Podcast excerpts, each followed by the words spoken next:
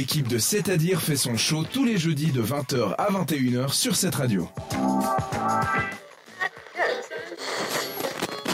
Vous le savez, mon petit truc à moi, c'est les complots. J'aime bien essayer de démanteler tout ça, les grands complots du monde. Et bien là, pour une fois, je vais vous parler d'un complot qui est vrai. J'avais parlé du triangle des Bermudes, des extraterrestres et compagnie.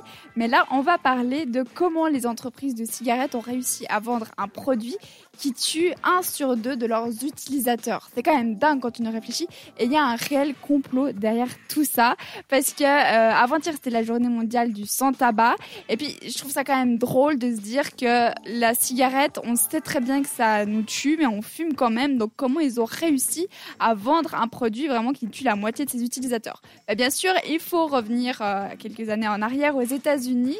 Euh, déjà, comment faire pour vendre un produit? Eh bien, il faut tout simplement ne pas dire qu'il est nocif parce qu'ils savaient très bien qu'il était nocif leur produit, mais ils ont tout simplement décidé de pas le dire parce que bien sûr que ça aurait freiné les ventes. Ensuite, ils ont décidé de modifier la recette pour la rendre beaucoup plus addictive, ce qui fait que paf, dès qu'on commence, on peut plus s'arrêter. Ils ont aussi décidé de lui donner un côté cool. Donc la cigarette, ils les ont donné euh, aux soldats qui faisaient la Première Guerre mondiale, et puis c'était stylé, c'était viril et tout, et puis c'était soi-disant pour les détendre. Ils en ont aussi fait un symbole de liberté à travers plein de campagnes, l'émancipation des femmes et tout. Et ils faisaient aussi des messages pour convaincre les gens, typiquement ce type de message-là. Gauloise, la cigarette de l'homme fort. Voilà, gauloise, la cigarette de l'homme fort. C'est clair que si on entend ça à longueur de journée, ben ça rentre et ouais, c'est plutôt bien rentré à l'époque. Ils ont même fait des cigarettes en chocolat. Donc ça paraît anodin, mais en fait c'était pour attirer les enfants, pour déjà leur donner envie de fumer à cette époque-là. Non mais des cigarettes en chocolat. Ensuite on a aussi eu les chiclettes en chocolat qui existent toujours. Et puis ça a super bien marché sur moi. J'adorais ces chiclettes en chocolat. Euh, euh, cigarettes en chocolat, pardon. Et euh, mais c'est complètement dingue de créer ça pour les enfants. Ensuite, en 1950, environ une vingtaine d'années après que les entreprises de tabac aient vu le jour, eh bien, il y a commencé à avoir des articles qui faisaient des liens entre les cigarettes et le cancer.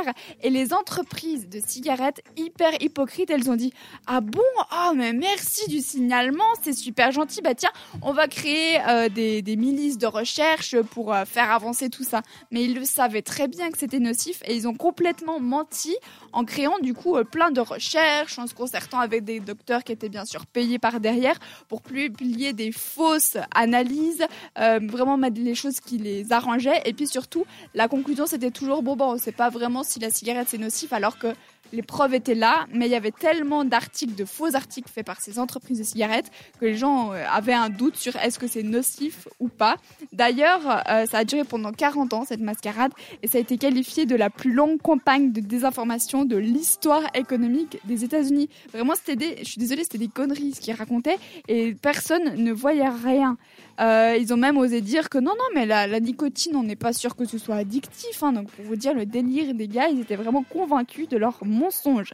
Euh, il y a beaucoup d'États aux États-Unis qui commençaient à pas être très contents après les cigarettes parce qu'il y avait beaucoup de gens qui décédaient euh, dans leurs États. Et donc, pour riposter, euh, les entreprises de, cigarettes ont tout simplement intégré les milieux politiques. Bah oui, tout simplement. Ils ont décidé de les influencer en racontant que on avait besoin des cigarettes pour faire tourner l'économie, que ça crée des emplois, que avec ces impôts-là, ça a aidé à créer des écoles. Enfin, tu sais, vraiment pipo, pipo, pipo. Bien sûr que ça rapporte de l'argent, mais pas au point que ce soit indispensable. Bon, maintenant, c'est une autre histoire.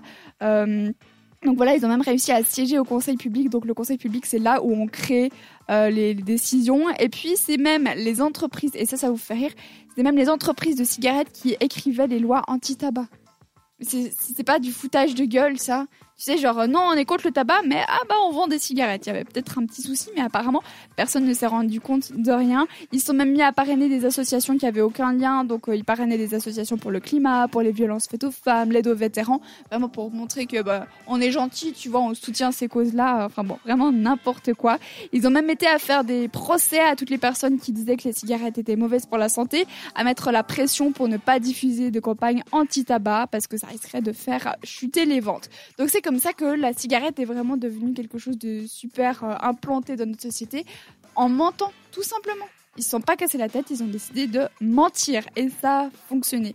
Maintenant, bah, on sait très bien que la cigarette est mauvaise pour la santé, ça marche plus trop ce genre d'argument. Mais pour vous dire le complot derrière tout ça, je trouve ça juste incroyable. N'hésitez pas à réagir sur le grand complot des cigarettes sur notre Instagram, le chiffre 7 radio. Et si vous venez d'arriver, bah, tous les podcasts sont disponibles sur le site, euh, notre site internet 7radio.ch. Pink, euh, fucking perfect, ça arrive tout de suite. Entre les chroniques et après l'émission, l'équipe de C'est-à-dire est sur Instagram.